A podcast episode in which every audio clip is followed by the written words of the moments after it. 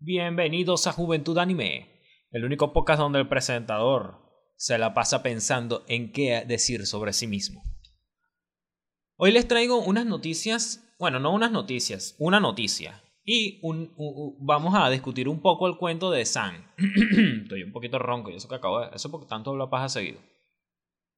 Vamos a echarnos el cuento de San, porque ha sido muy, muy polémica todavía. Yo, yo estaba pensando, coño, ¿será que saco la noticia al instante? Pero dije, no, esta vaina está saliendo más y más y más. Y dije, vamos a esperar que todo el peo pase y echamos el cuento completo de, de Sam.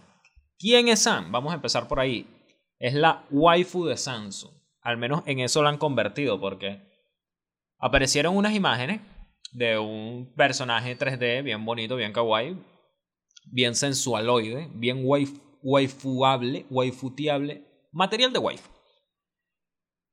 Y apenas apareció todo el mundo, pan, regla 34 con esa chica. ¿Cuál es la regla 34? Si está en internet, si existe en internet, hay porno de él. Y si no existe, será creado porno de él. Básicamente, tampoco, tampoco estoy siendo literal de la regla, pero esa es lo, la, es el, el núcleo de la regla.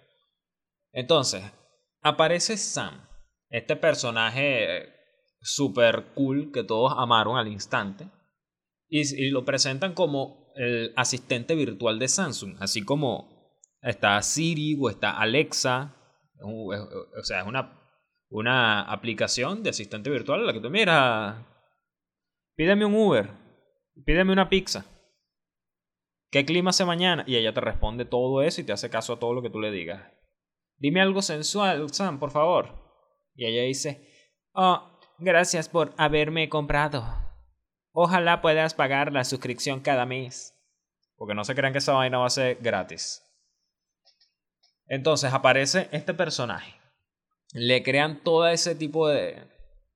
de todas esas imágenes. Las, las cosplayers empiezan a sacar su set de fotos de, de Sam y de pronto desaparece de los sitios oficiales. ¿Qué pasó? Que no se, no se confirmó en ningún momento, Samsung no lo hizo, no confirmó nada de que ese fuera su asistente virtual en verdad. La gente simplemente vio la imagen y explotó, dijo yo quiero esto.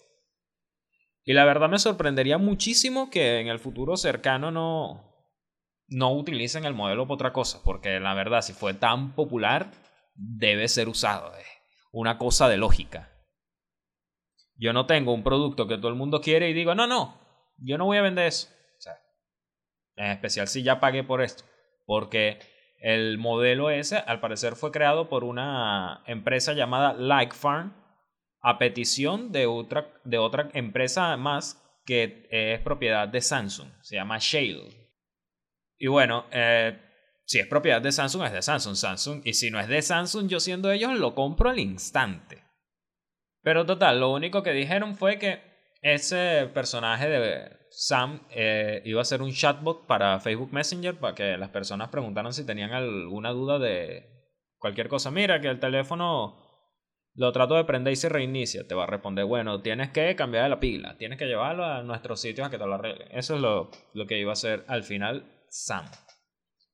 Empezaron a salir teorías de que si Sam era Bixby o Bibi, Bibi, Bibix, Bixby, no sé cómo se llama. Pero no, se confirmó de la boca de, de gente importante que no lo era, que Sam y Bixby eran dos asistentes virtuales diferentes. ¿Quién era esa gente importante? No sé. Aquí todavía no son rumores, pero al parecer esta sí fue una noticia que no me tomé la molestia de buscar. Por su parte, la empresa competidora iPhone agregó que Sam solo era un chatbot del equipo de servicio de Samsung. Sí, lo que dije, que ellos lo iban a usar nada más que para responder dudas de los usuarios en, en Facebook Messenger. Y después de todo eso, ¿qué pasó? Después de que Samsung echó para atrás ese bonito diseño, llegó Huawei. Porque a donde vayan ahorita todos los... ¿Cómo se los, ¿Cómo lo diría? Donde vayan ahorita todos los líderes de alguna rama, por detrás viene China diciendo, hmm, esto da plata, hagan lo mismo. Yo me cuestiono a menudo porque cuando yo veo que algo produce plata, no me dedico yo a eso. Es que soy tan flojo en la vida. Lo único a lo que puedo decir que en verdad le he dedicado un poco de esfuerzo es a este podcast, el cual espero mejorar para la próxima temporada. Llega Huawei, como les iba diciendo, y presenta a Lysa, L-Y-S-A. Su primera persona digital, entre comillas, vamos a ponerla. Ahora, Lysa. ¿Quién es Lysa? Bueno, Lysa es la waifu de Huawei. Ahora Huawei tiene su propia waifu y dice, no, esto va para arriba, mire. Y si me preguntan, esta Liza es mucho más bella que San. Porque es más realista. Si ustedes le veían la cara a San, era como un personaje medio caricaturesco. Pero si ves a esta Liza, es una persona tal cual. Ya me imagino las toneladas de porno VR que le van a hacer a esta, a esta linda waifu. En serio, de hecho, las cosplayers no van a poder imitar a Liza porque luce tal cual como una persona. Muy distinto de, de Sam. Dato curioso, yo tengo un teléfono Huawei. Ojalá me aparezca algo ahí de esta Liza pronto, chao. Vamos a leer el artículo. Pero la parte importante. Según Huawei, es la primera persona digital de la empresa.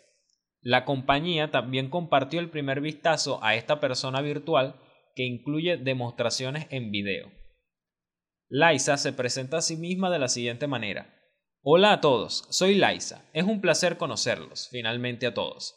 Soy la primera persona en arte digital de Huawei y seré una excelente presentadora de televisión.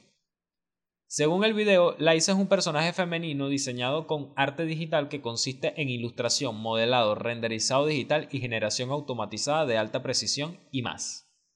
Hablando de... Ajá. Actualmente Huawei tiene la marca Liza con una etiqueta de próximamente. Por lo que habrá que esperar más información sobre lo que Huawei realmente planea hacer con esta persona virtual. Ahora yo digo, aquí me, aquí me sale una cosa, si lo llaman persona, tendría derechos humanos, ¿no? Ah, no, entonces no es una persona. Eh, una cosa que me estoy aquí preguntando, o sea, si le ponen derechos humanos, luego tienen que, no sé, darle autonomía, luego se vuelve loca y termina siendo una nazi. No, no sería la primera vez que una inteligencia artificial se vuelve loca. Pero bueno, dice que va a ser usada como presentadora de televisión y es que luce tal cual, o sea, como una bellísima presentadora de noticias. Yo sinceramente deseo, deseo que me aparezca algo de esta niña en mi Huawei. Y bueno, eso ha sido todo. Bastante corto, pero bastante delicioso. Vayan y busquen sus imágenes de San y de Liza y compártanlas conmigo. Compártanlas en, en mi Instagram, arroba vida o en, o en mi página de Facebook, Juventud Anime. Eso es mejor porque ahí pueden entrar y publicar de una y no hay peo con nada. Ahora también, antes de irse, recuerden lo que se me olvida. Grabo esto seguido y se me sigue olvidando, chamo. ¿Cómo puede ser? Suscríbanse, denle like, comenten y compartan.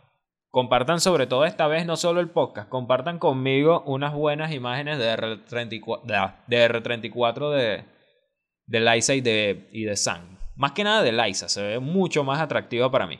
Chao.